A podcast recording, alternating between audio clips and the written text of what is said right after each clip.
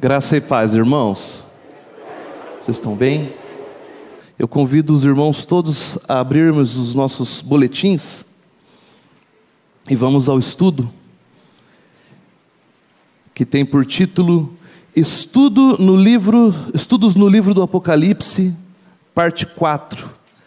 Carta à igreja em Pérgamo. Então, nós já venho algumas, em algumas oportunidades apresentando esse estudo é, sequencial do livro de Apocalipse, né? sendo este o quarto. Né? Nas ocasiões anteriores, nós fizemos uma introdução ao livro, e depois nós trabalhamos com a carta de Éfeso e de Esmirna, e hoje nós chegamos à carta de Pérgamo. É, nós vamos ler a carta de Jesus a Pérgamo em sua totalidade é, como texto base da nossa reflexão nesta manhã. Amém? Convido todos a lermos comigo Apocalipse 2, versos 12 a 17. Ao anjo da igreja em Pérgamo escreve: Estas coisas diz aquele que tem a espada afiada de dois gumes. Conheço o lugar em que habitas, onde está o trono de Satanás e que conservas o meu nome e não negaste a minha fé. Ainda nos dias de Antipas, minha testemunha, meu fiel, o qual foi morto entre vós, onde Satanás habita. Tenho, todavia, contra ti algumas coisas, pois que tens aí os que sustentam a doutrina de Balaão, o qual ensinava a Balaque a armar ciladas diante dos filhos de Israel, para comerem coisas sacrificadas aos ídolos e praticarem a prostituição. Outro sim, também tu tens os que da mesma forma sustentam a doutrina dos nicolaítas. Portanto, arrepende-te e, se não, venho a ti sem demora e contra eles pelejarei com a espada da minha boca. Quem tem ouvidos, ouça o que o Espírito diz às igrejas. Ao vencedor dar-lhe-ei do maná escondido, bem como lhe darei uma pedrinha branca, e sobre esta pedrinha escrito um novo nome, o qual ninguém conhece, exceto aquele que o recebe. Senhor nosso Deus, nós te louvamos, nós te agradecemos, Pai, por tudo que tu és, por tudo que tu, tu fez e tens feito em nosso meio. Te louvamos pela tua palavra, inspirada pelo teu Santo Espírito. E rogamos, Pai, que este mesmo Espírito, a qual inspirou essa palavra, é, ele venha revelar em nossos corações aquilo que tu tens para nós nesta manhã. Fala-nos, Pai, por tua graça. Em nome de Jesus. Amém.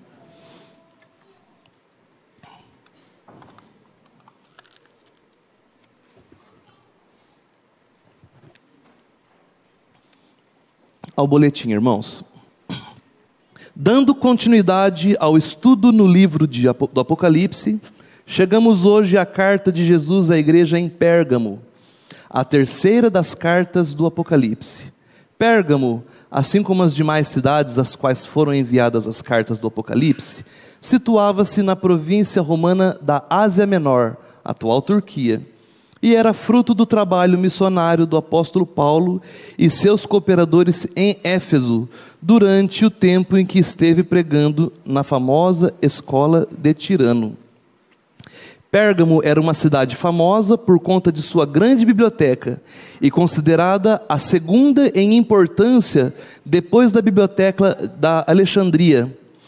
As bibliotecas de Pérgamo e de Alexandria disputavam tanto em qualidade quanto em número de volumes, seu povo era culto e muito orgulhoso de sua cultura.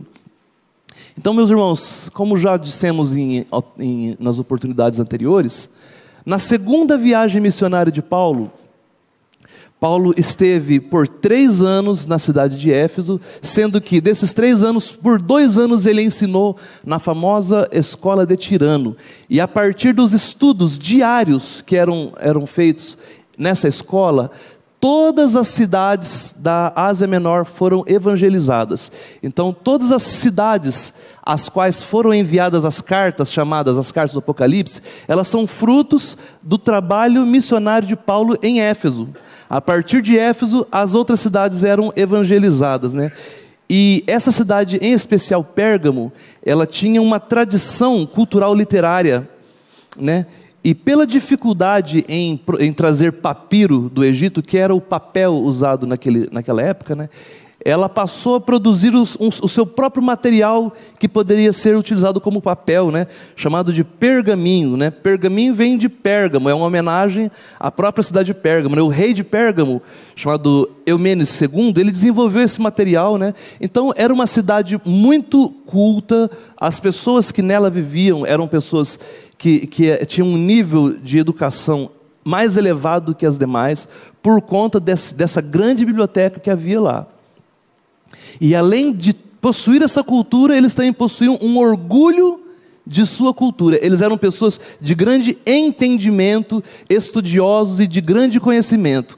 Porém, eles, eles eram estudiosos do conhecimento do mundo.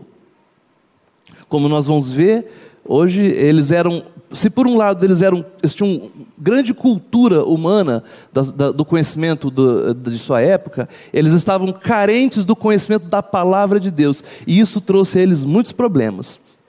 Vamos continuar o texto, ao boletim. É interessante considerar que, apesar de viverem em uma cidade culta e instruída, os cristãos em Pérgamo sofriam com a superficialidade doutrinária a exortação de Jesus a esses irmãos é diretamente relacionada a problemas teológicos com implicações práticas, morais e culticas.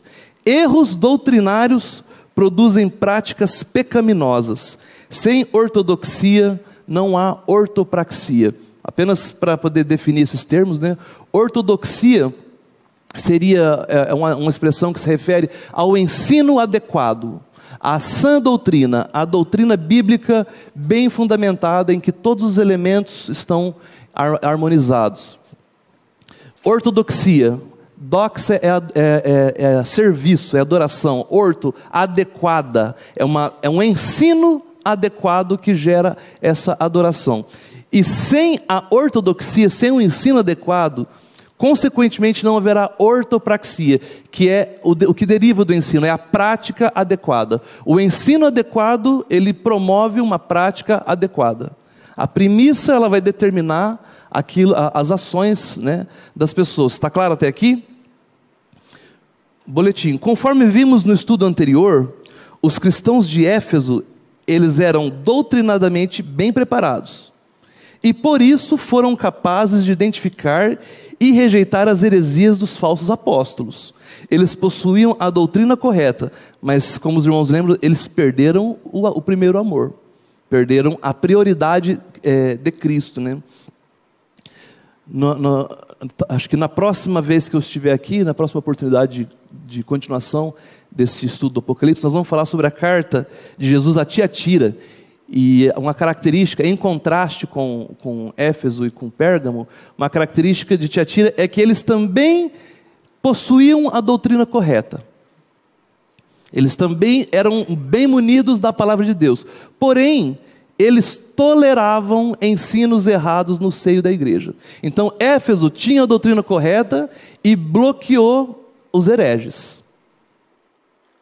Tiatira tinha o, o, a doutrina correta, porém, por alguma razão, ela tolerava os ensinos da profetisa Jezabel. Eles identificavam que o ensino estava errado, por algum motivo, a palavra não deixa claro, talvez ela fosse uma mulher importante no meio da, do seio, talvez ela não, não, não seja um traço da personalidade, não sabemos, mas eles toleravam.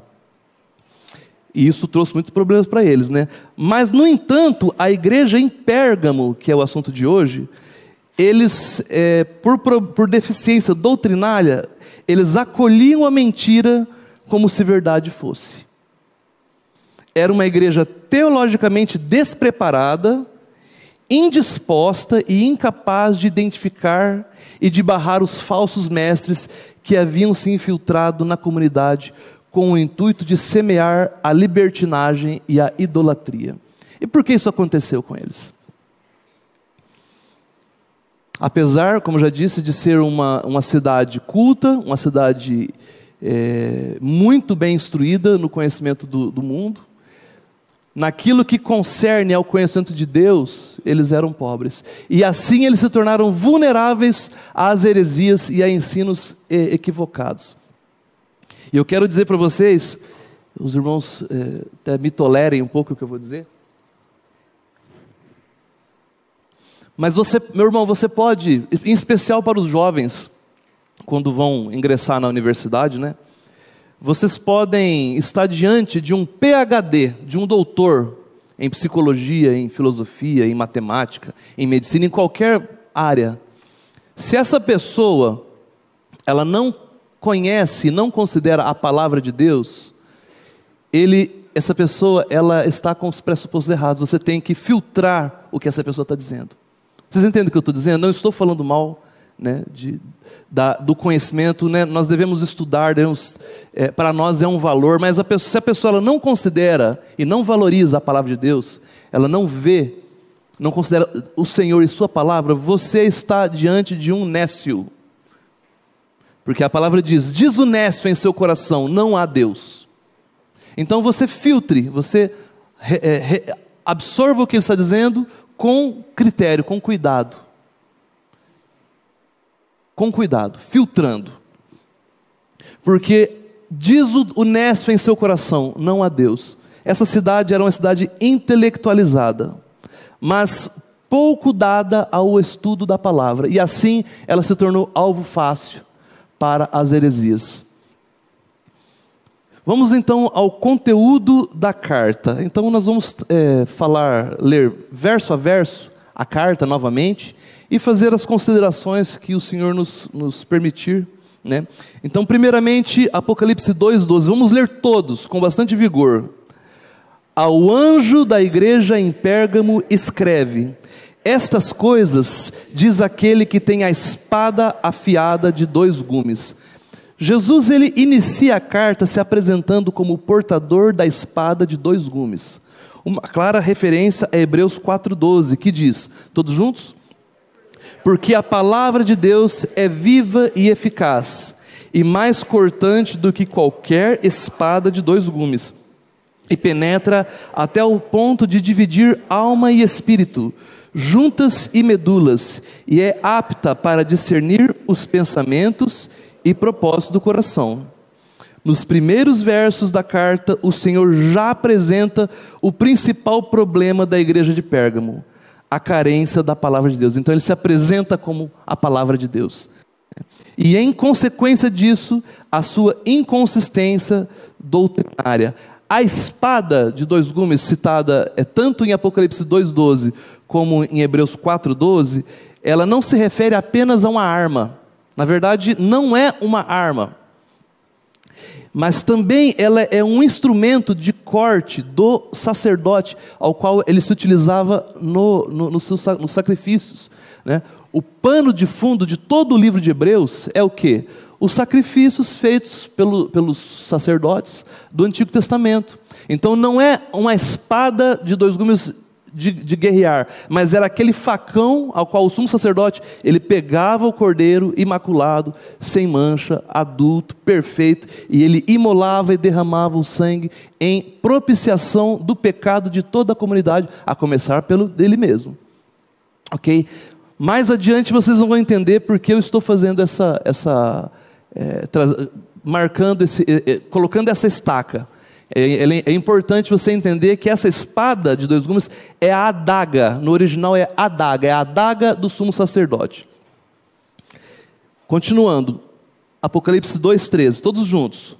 Conheço o lugar em que habitas, onde está o trono de Satanás, e que conservas o meu nome, e não negaste a minha fé, ainda nos, nos dias de Antipas, minha testemunha, meu fiel o qual foi morto entre vós, onde Satanás habita. Pérgamo era o centro da adoração ao imperador na Ásia Menor. Naquela cidade, o imperador romano era adorado como se fosse um deus. Porém, os cristãos de Pérgamo rejeitaram, rejeitavam a prática da idolatria. Além do culto ao imperador, Pérgamo tinha também muitos templos pagãos. Naquela época, o imperador romano ele exigia para si, no caso aqui era Domiciano, ele exigia para si adoração como se fosse um Deus. E, e nessa cidade havia um templo ao Deus imperador, ao Deus Roma.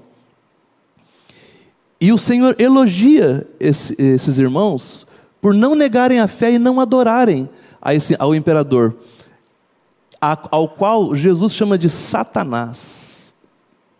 Aqui ele está falando que onde Satanás habita, onde há o templo de Satanás. Existiam outros templos de outros, eles chamam de, deuses, mas são demônios. Demônios ao qual, aos quais se ofereciam é, é, ofertas de sacrifício. Né? Um outro Deus, demônio, Deus bem conhecido, que tem, que tem a sua origem na cidade de Pérgamo, se chama Asclépio, que é um Deus serpente. É, é o Deus da medicina. Se você vê o símbolo da medicina, é uma serpente, certo? Aquela serpente se chama Asclépio.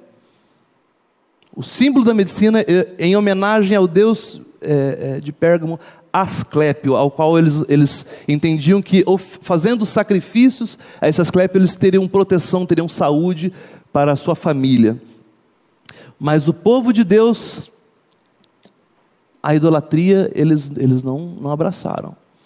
Eles se mantiveram fiéis, mesmo em face do martírio deste irmão né, é, chamado Antipas, que era um irmão que servia nessa igreja. Ele foi, segundo a, a, a tradição, ele foi queimado vivo dentro da barriga de um touro, touro de metal, colocaram ali e incendiaram, né? Para de alguma maneira obrigar os irmãos em Pérgamo a prestarem culto aos deuses né, aos deuses eh, pagãos daquele, daquele local.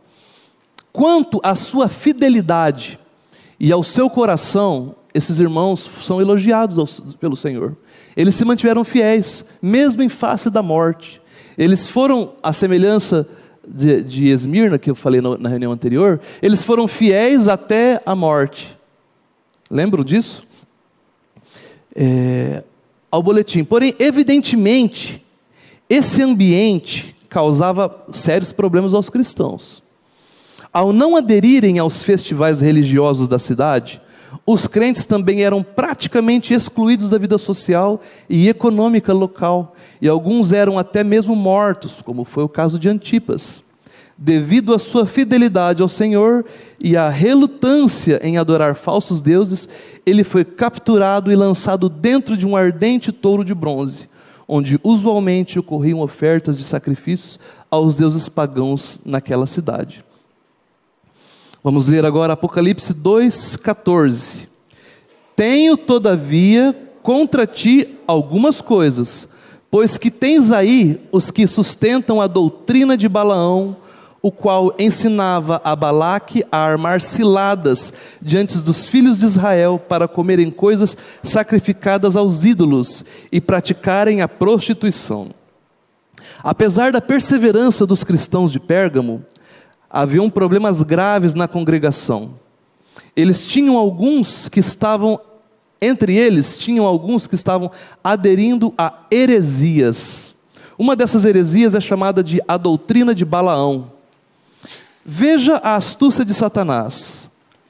Ao verificar que os cristãos de Pérgamo eram fiéis e não negavam a fé em Cristo, mesmo em face da morte, a alternativa seria semear heresias e sofismas com o intuito de induzir a igreja ao engano e ao pecado. O diabo ele sempre faz isso. Primeiramente, ele, ele ataca você de maneira frontal. Ele, ele persegue a igreja é, tentando levá-la a uma, a uma, movido pelo medo, movido pelo perigo, movido, pela, movido pelas perseguições. Ele tenta levar as pessoas a negarem a fé em Cristo. Quando ele vê que não consegue, que o ataque frontal não funciona, ele vai tentar minar os alicerces doutrinários da igreja. Aí ele tenta destruir a igreja por dentro, confundindo, semeando mentiras é, é, sofismas, que são mentiras muito parecidas com verdades, desviando pontos centrais da palavra, focando pontos secundários, ou, ou, ou destacando algum elemento em detrimento de outro. Essa é uma maneira muito utilizada por Satanás. É, e é o que mais tem acontecido nos seminários, meus irmãos. nos seminários é, é, de teologia tem sido cada vez maior o, o, o crescente é, o número de heresias, todas baseadas no, no liberalismo teológico. Eles começam desacreditando a palavra de Deus. Eles dizem que a palavra de Deus ela foi escrita por homens. Ela não tem a autoridade do próprio Deus, então ela pode ser contestada. E eles ficam procurando minúcias, ficam tentando encontrar contradições que não, que não podem ser encontradas, porque não há contradição na palavra de Deus, amém? Mas eles ficam semeando, é isso já começa dentro dos seminários. Eu frequentei um seminário, eu sei como é. Eles vão tentando minar a autoridade da palavra. Quando eles não negam algum fundamento principal, eles o omitem. É muito pernicioso o que tem acontecido. Se eu e você não estivermos firmados na palavra, meu irmão, nós somos alvos fáceis para isso. É muito, é muito comum é, nós, nós vemos pessoas que antes professavam a, a fé em Cristo, a fé simples e singela no verdadeiro Evangelho, na palavra de Deus, na palavra da cruz, por alguma razão ou por outra, ser levado por doutrinas estranhas, por novidades, novas perspectivas disso, novas perspectivas daquilo, novidades. É muito, muito comum. E por que isso acontece? Vamos continuar o texto que nós vamos, nós vamos entender. Deixa eu só tomar mais uma aguinha aqui.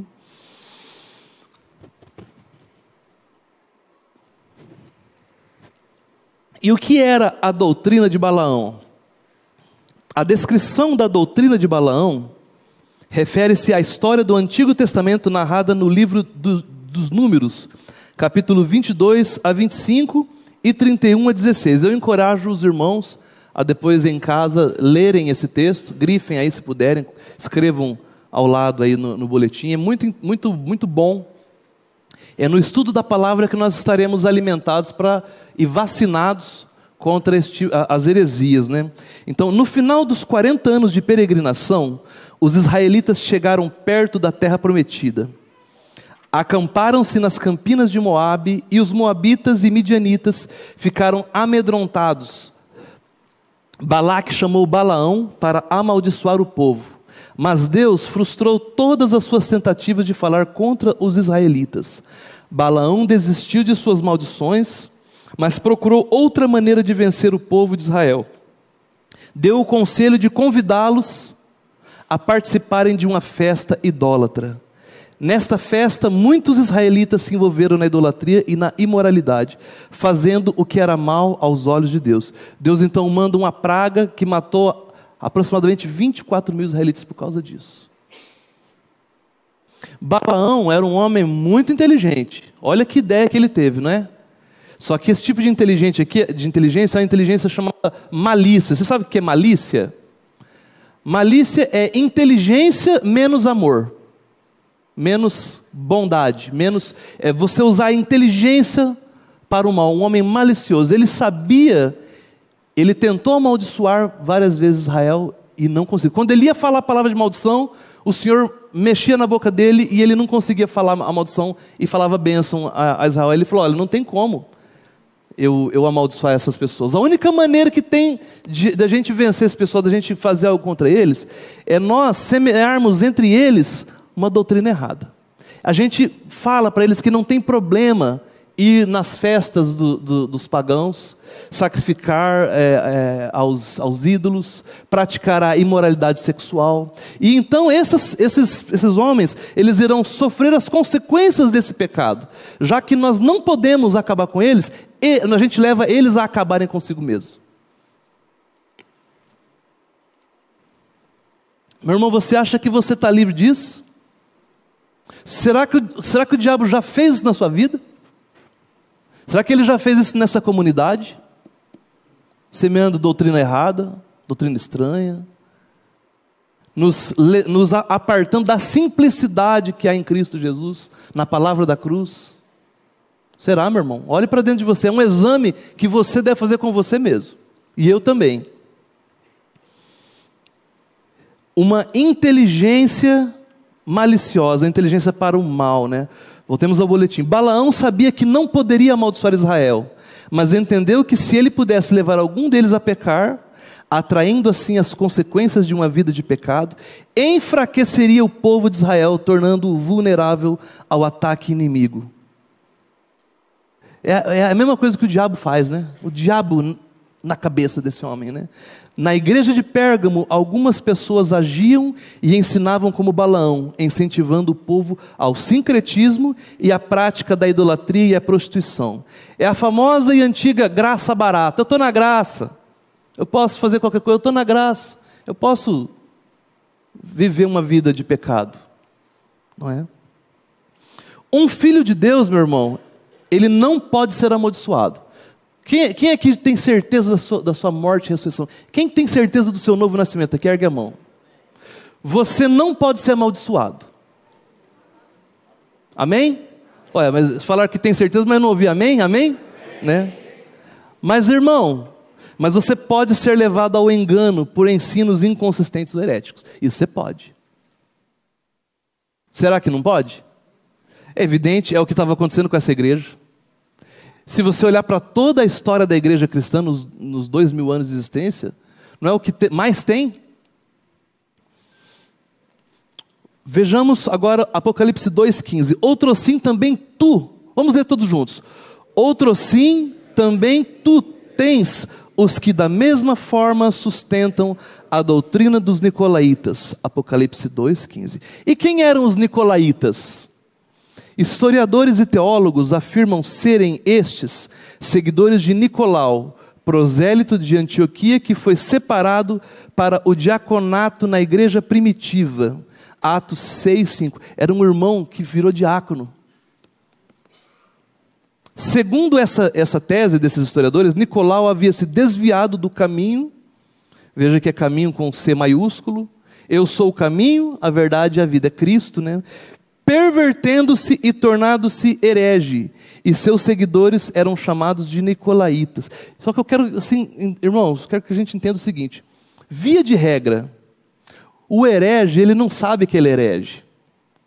Ele pensa que ele está def defendendo a doutrina. Vocês entendem? E existem sim os hereges conscientes. Eu, eu, a gente, eu vejo muitas vezes pregadores na televisão assim que eles falam umas coisas e envolve assim cada escândalo que a gente fica impressionado.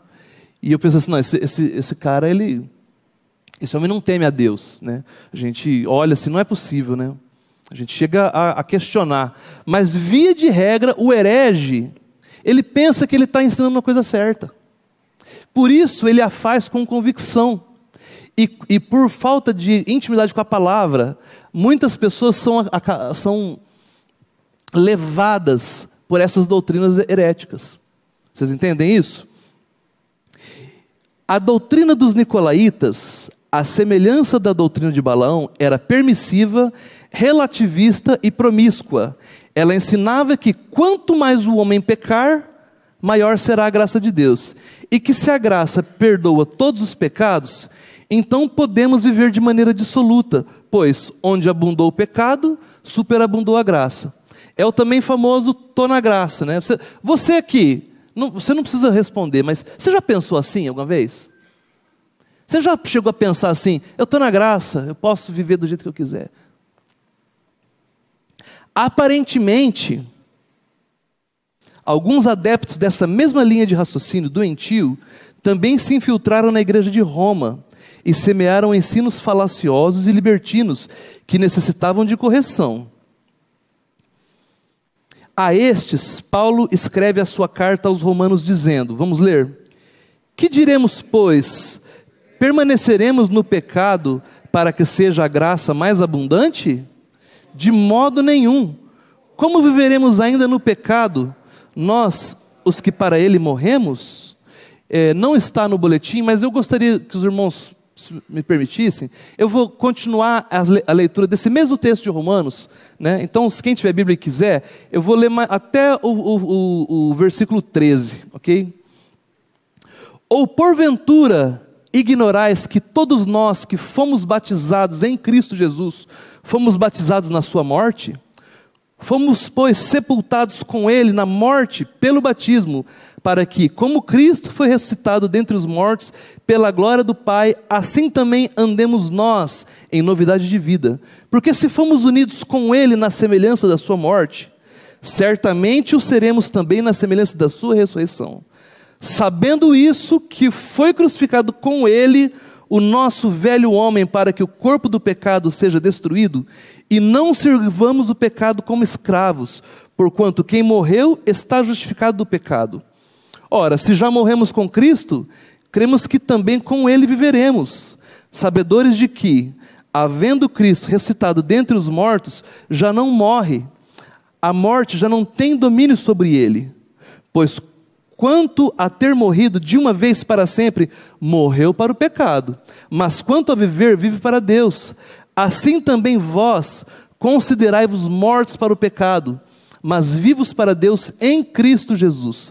Não reine, portanto, o pecado em vosso corpo mortal, de maneira que obedeçais às suas paixões, nem ofereçais cada um os seus membros do seu corpo ao pecado, como instrumentos de iniquidade, mas oferecei-vos a Deus como ressurretos dentre os mortos, e os vossos membros a Deus como instrumentos da justiça.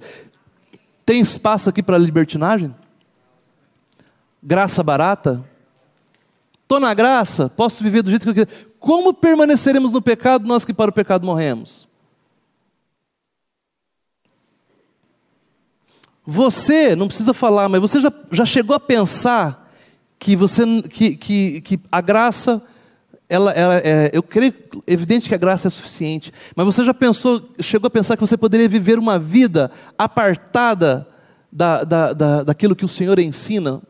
Que a graça ela te habilitava a viver de maneira dissoluta? Afinal de contas, onde abundou o pecado, superabundou a graça. Então eu vou pecar mais para ter mais graça. Você já chegou a pensar assim, meu irmão? Olha, esses irmãos, tanto em Pérgamo como em Roma, há evidências aqui de que em Roma também os nicolaítas estavam lá falando essas coisas. Por isso Paulo fala, coloca com vigor: não reine em vós. Está morto ou não está? Com Cristo. Nem libertinagem e nem legalismo, meus irmãos. Vamos ver agora, é, dando continuação, Apocalipse 2, 16. Peço que os irmãos leiam comigo. Portanto, arrepende-te e se não, venho a ti sem demora, e contra eles pelejarei com a espada da minha boca. A espada que sai da boca do Senhor é instrumento de ensino e de combate, mas é também instrumento de juízo. A mesma espada que ensina, ela também vai exercer juízo. O Senhor aqui está advertindo que ele virá com essa espada e pelejará contra esses, essas pessoas que persistissem nisso. Não está no boletim também, mas eu gostaria que os irmãos é, ouvissem. Eu vou ler aqui Apocalipse 19, de 1 a 15 e, de, e, e capítulo 19, de 19 a 21. Os irmãos me tolerem, nós estamos lendo bastante Bíblia, mas é exatamente esse o assunto. É disso que a gente está precisando. Não pense que você já está bem fortalecido, não pense, não caia. Essa é a doutrina dos nicolaítas. Apocalipse 19, de 11 a 15 e 19 a 21. E vi o céu aberto, e eis um cavalo branco. O seu cavalo se chama fi, cavaleiro se chama fiel e verdadeiro, e julga e peleja com justiça. Os seus olhos são chama de fogo. Na sua cabeça há muitos diademas, e tem um nome escrito que ninguém conhece, senão ele mesmo está vestido com um manto tinto de sangue, e o seu nome se chama o Verbo de Deus, é o Senhor Jesus. E seguiam-no os exércitos que há no céu, montando cavalos brancos com vestiduras de linho finíssimo, branco e puro. Sai da sua boca uma espada afiada, para com ela ferir as nações. Ele é um instrumento de ensino, de santificação, mas também de juízo. E ele mesmo as regerá com cetro de, de ferro, e pessoalmente pisar o lagar do vinho do furor da ira do Deus Todo-Poderoso. E vi a besta e os reis, agora 19, 19, 21. E vi a besta e os reis da terra com seus exércitos congregados para pelejarem contra aquele que estava montado no cavalo e contra o seu exército. Mas a besta foi aprisionada e com ela o falso profeta, que com os sinais feitos diante dela seduziu, olha a palavra, seduziu, aqueles que receberam a marca da besta e eram os adoradores da sua, da sua imagem. Os dois foram lançados vivos dentro do lago de fogo que arde com enxofre. Os restantes foram mortos com a espada que sai da boca daqueles que estava montado no cavalo. E todas as aves se fartaram de suas carnes. É uma cena assim, cinematográfica, né? É, tem muita gente que pensa que Jesus ele está numa queda de braço com Satanás. Então, ali o final, essa aqui é a descrição da batalha do Armagedon. Quando Jesus ele retorna e ele vem com, com ele todos os santos, e aí então ele se encontra, fica face a face com Satanás e com os seus asseclas, aquela multidão do exército de Satanás de um lado e o exército de Jesus do outro. E eles estão frente a frente e vai ter uma batalha muito grande e você pensa que vai ser uma, uma guerra terrível e aí Jesus chega e simplesmente pega o Satanás e algema. Não tem guerra. Não teve nem batalha. Não deu nem pro cheiro. Ele simplesmente algema não houve luta. E ele já joga para o pro, pro, pro lago de, de enxofre. E aquele restante do exército de Satanás, ele só faz assim, ó. A espada da boca dele já pulveriza todo mundo. Não dá guerra, gente. Não dá guerra. Jesus não está numa queda de braço com Satanás. Jesus não está, ele tem o poder. Quando foram prender Jesus, eles achavam que eles, que eles estavam aprisionando Jesus. Né? Jesus ele havia dito assim: ninguém tira a minha vida, eu a, a entrego. Quando eles falaram, chegaram no jardim, né? Judas dá aquele beijo sinalizando, aí eles chegam para é, é, Você é Jesus? O que, que ele fala? Eu sou. Quando eles falam assim, eu sou, só a, a palavra eu sou, todo mundo cai. Você imagina se ele quisesse destruir eles, gente? Ninguém poderia pegá-lo, ninguém poderia algemá-lo, hum, é, crucificá-lo se ele mesmo não se entregasse. Foi algo que ele mesmo fez. Mas, meus irmãos, aqui o Senhor Jesus está falando de arrependimento. Arrependimento de quê? De, de dessas pessoas estarem aderindo a, a, essa falsa doutrina de, de Balaão e dos Nicolaítas, né? Olha o boletim. O arrependimento foi exigido da igreja toda pois ela estava contaminada por esses falsos ensinos. Os adeptos das doutrinas de Balaão e dos Nicolaítas precisavam arrepender-se também, caso contrário, seriam disciplinados. Uma igreja incapaz de discernir falsos ensinos e falsos mestres e de tomar as atitudes bíblicas da disciplina, torna-se cúmplice do pecado. Se uma igreja assim, mesmo depois da exortação, não se arrepender e permanecer deliberadamente no pecado, Jesus exercerá seu juízo sobre ela. Nas igrejas modernas, pouco ou nada se fala sobre disciplina e correção. Porém, este é um ensino bíblico importante e que não deve ser desprezado. Apocalipse 2,17. Quem tem ouvidos Ouça o que o Espírito diz às igrejas. Ao vencedor dar-lhe-ei do maná escondido, bem como lhe darei uma pedrinha branca, e sobre esta pedrinha escrito um novo nome, o qual ninguém conhece, exceto aquele que o recebe. Apocalipse 2,17. Aquele que perseverar e não se contaminar com as heresias, o Senhor promete o maná e uma pedrinha branca. O maná escondido aponta para o próprio Cristo, que é o pão que desceu do céu. Cristo, isso aqui é maravilhoso, queridos. Cristo é e será eternamente o nosso alimento e fonte de vida. Você crê nisso? A pedrinha branca é uma espécie de documento de identidade. Era um RG da época, né? Que certifica cidadania celestial filiação divina e uma certidão negativa dos pecados. Aquele que tem essa pedrinha, nada consta como pecado. Né? Pois, justificados por Cristo em Sua morte e vivificados por Ele em Sua ressurreição, nenhuma condenação há para aqueles que estão em Cristo Jesus. Quando nosso Senhor Jesus Cristo, voluntariamente, em obediência ao Pai, ele se entregou na cruz do Calvário, ele foi levantado. Ele disse assim: Eu atrairei a todos. E ali, na sua morte, ele paga com o seu sangue o preço do meu e do seu pecado. Todos os nossos pecados foram perdoados em Cristo. Mas isso só, é, só funciona para quem crê. Se você ainda não crê nisso, meu irmão, você ainda não tem essa pedrinha branca com o nada consta. E você terá problemas. Você terá problemas. Na sua morte, ele paga toda, todo o preço, todo, todos os pecados, tudo aquilo que nos era contrário, ele risca a cédula e, ela, e é crucificado juntamente com Cristo naquela cruz. E na sua ressurreição, isso é uma parte da verdade. Maravilhosa, e, e, e nós não podemos ver o outro lado da verdade. Que na sua ressurreição, ele nos dá também uma nova vida. Porque, queridos, ele veio habitar no seu coração e no meu. Se você crê nisso, ele vem e agora ele, ele, ele, nós temos uma nova vida nele, sem condenação, nós temos um novo Pai, é, é, é tudo está nessa pedrinha. É um símbolo do, daquilo que nós recebemos de Cristo. Nós temos ali a filiação, nós temos o perdão dos nossos pecados, nós temos a certeza da, da, vida eterna com Cristo na eternidade. Tudo por conta da cruz de Cristo, tudo por conta do que Ele fez na cruz do Calvário. Oh, meu Deus. Será que é pouco? Mas as pessoas querem colocar algo a mais. Os nicolaítas, eles estão por aí ainda, queridos. Eles não acabaram, não. Eles querem colocar algo mais. O pessoal da doutrina de Balaão, eles querem nos levar a entender que a gente pode viver uma vida de pecado.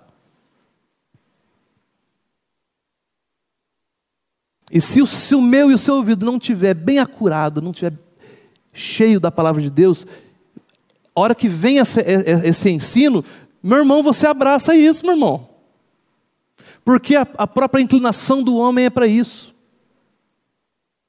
Se não fosse assim, Paulo não diria: habite ricamente em vós a palavra. O que seria, seria de nós, meus irmãos, sem a palavra? Pela palavra o universo foi criado. Pela palavra tudo foi feito.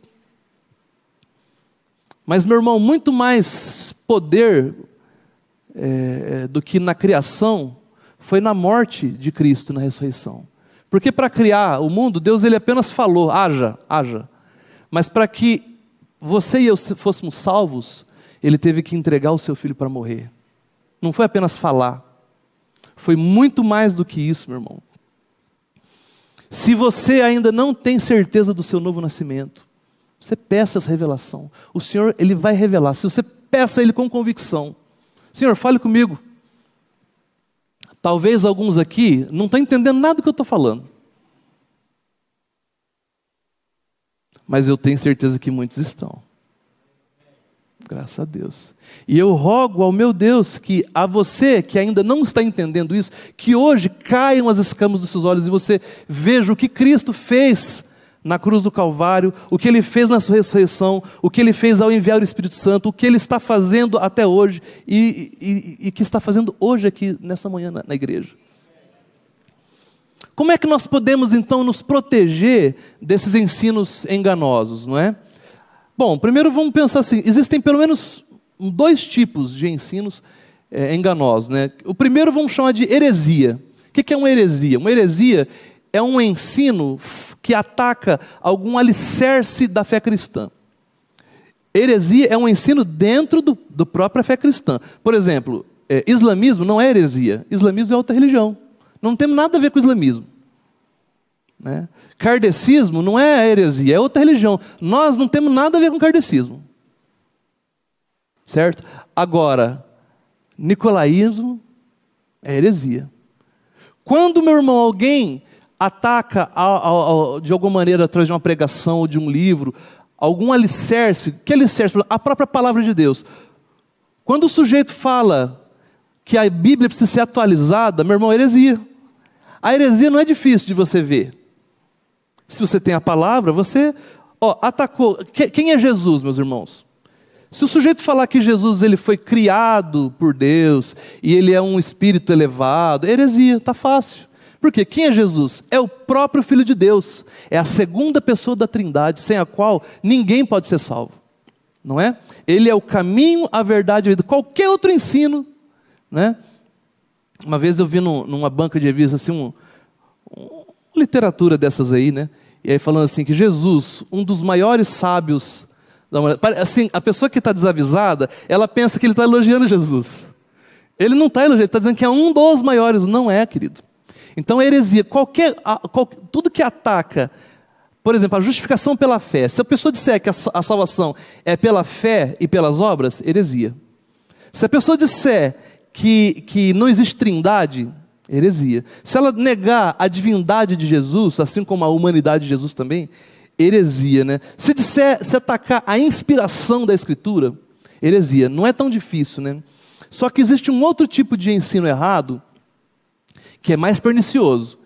É, vamos chamar ele de sofisma, que é uma mentira que se parece com a verdade, né?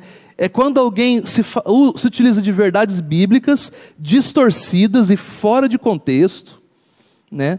É, ou até mesmo quando aborda algum aspecto da palavra, mas nega outro.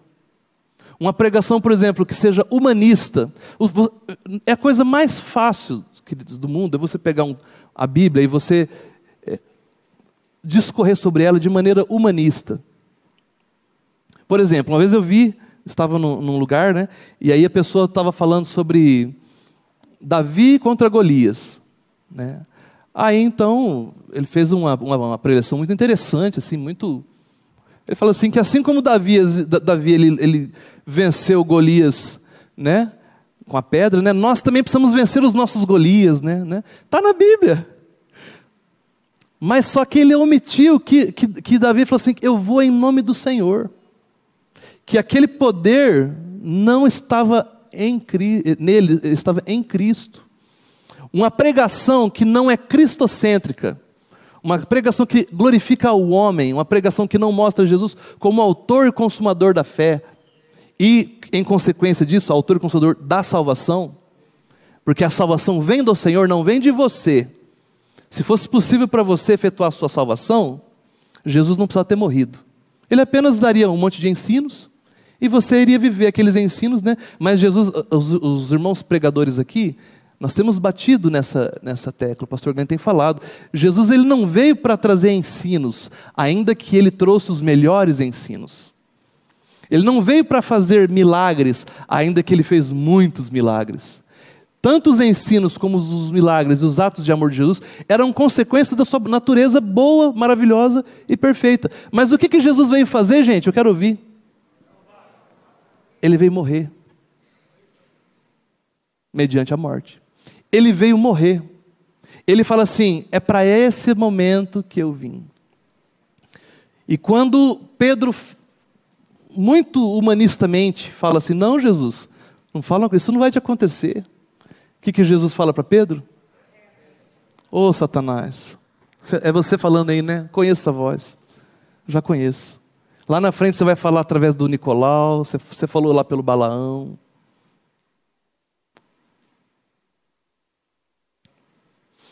Misericórdia, meus irmãos.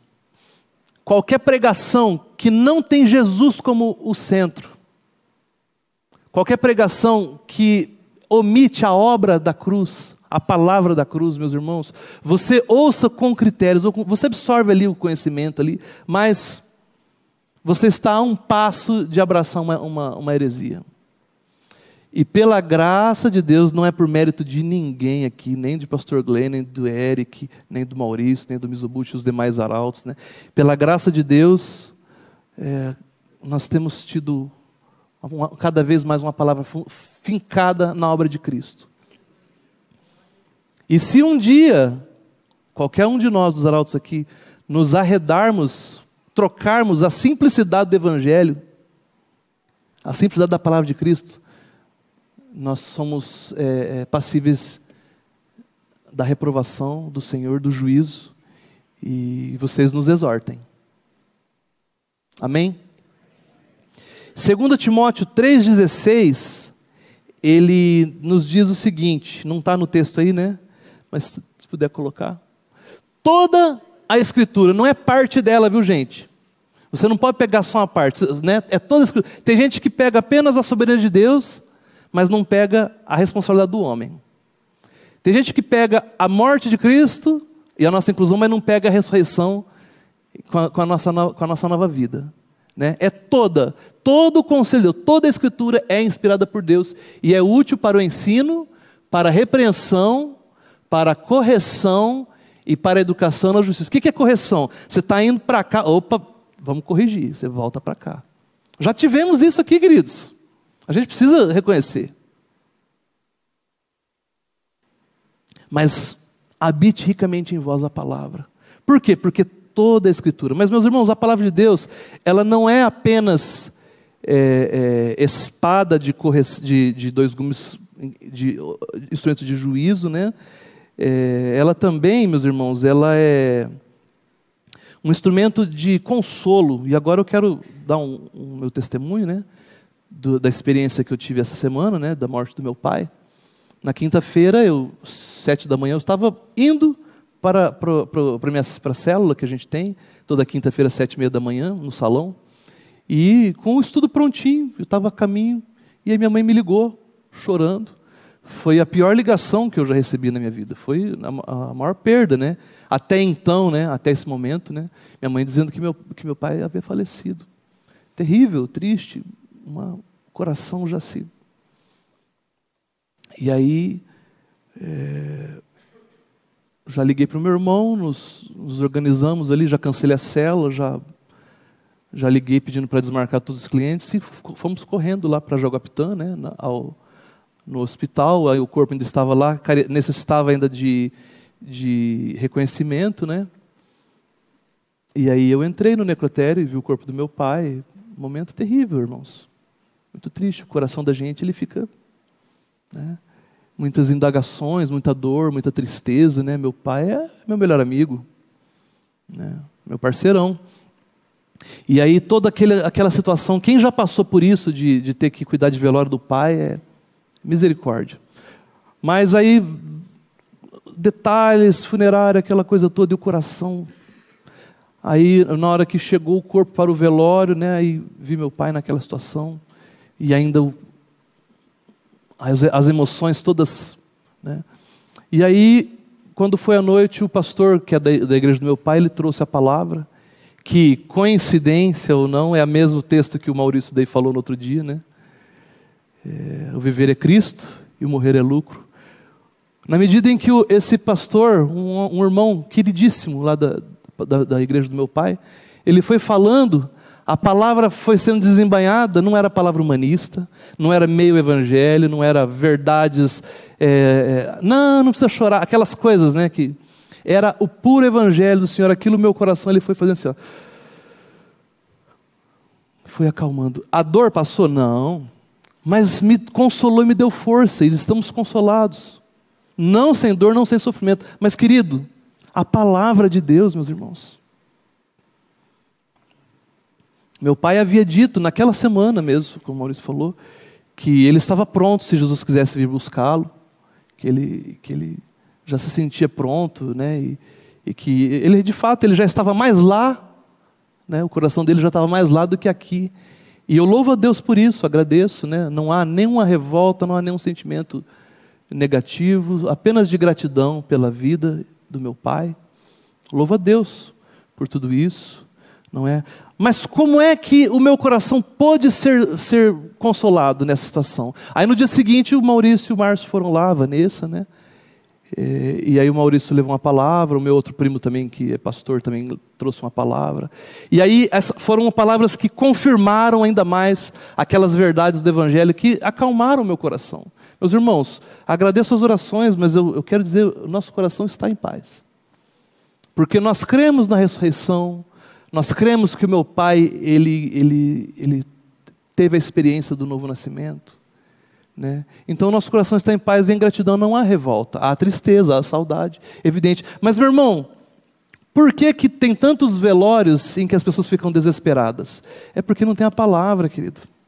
A palavra é tanto um instrumento de ensino, como ela é um instrumento de santificação, de salvação, de juízo, como vimos aqui, e de consolo, meus irmãos.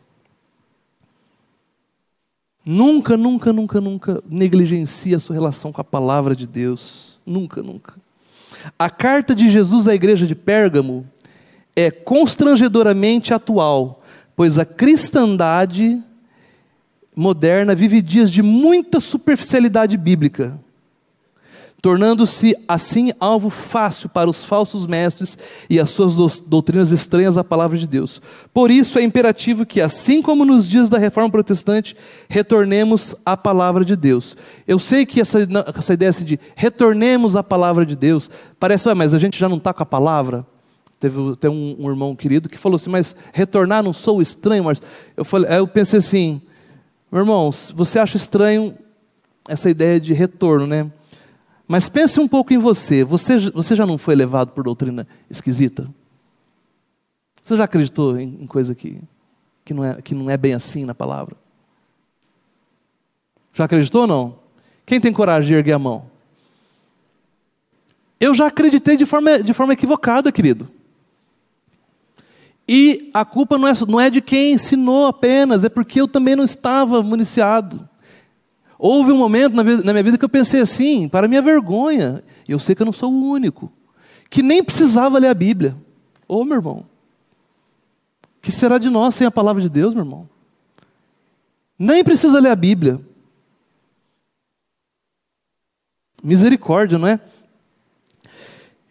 Em Levítico, não está no texto, mas em Levítico capítulo 7, eh, de 1 a 10 e depois 7, de 11 a 21, eu encorajo os irmãos a dar uma estudadinha depois, né? Nós vamos ter, ali você tem a descrição dos sacrifícios, né, as ofertas pelo pecado, que, em que um cordeiro ele era sacrificado, o cordeiro perfeito era sacrificado é, e ali era, era, era em, em, pagamento pelo pecado. Só que na sequência você vai ver que existe um outro tipo de sacrifícios, chamado de ofertas pacíficas. Essa oferta pacífica, ela não é uma oferta pelo pecado.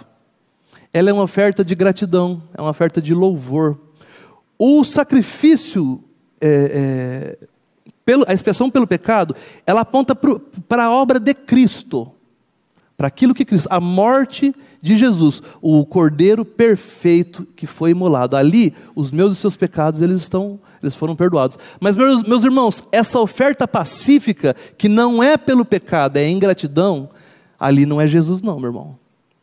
E agora a gente volta para Hebreus, rapidamente, é, Hebreus 4,12 que eu havia dito lá no começo, que a espada de, de é, a palavra, ela é espada de dois gumes, ou seja, a daga e ela, e ela corta, ali, ali ele está falando do sacrifício, talvez você nunca tenha se atinado, mas ele está falando da, do, do, sacerdote efetuando a oferta pacífica.